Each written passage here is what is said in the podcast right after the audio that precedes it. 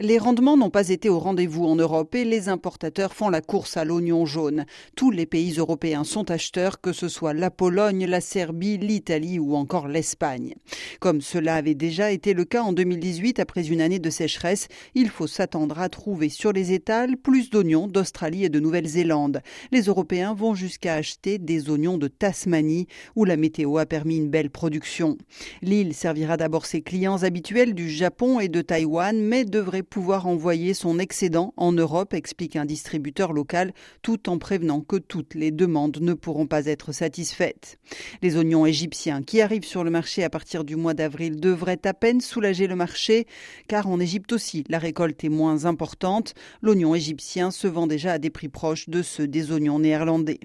Cette situation exceptionnelle dans plusieurs pays producteurs a entraîné la mise en place de restrictions à l'exportation pour assurer l'approvisionnement local. C'est le cas en Amérique du Sud, en Amérique centrale, au Pakistan et au Maroc notamment. Un vide dont la Chine a profité en exportant massivement, mais cela ne suffira pas à compenser le manque d'oignons européens. Cette pénurie d'oignons jaunes fait monter les prix et accroît la pression sur les oignons rouges, alors que les deux marchés ne sont d'ordinaire pas corrélés. Un signe d'une folle campagne de commercialisation 2022-2023 pour reprendre les mots d'un opérateur du secteur.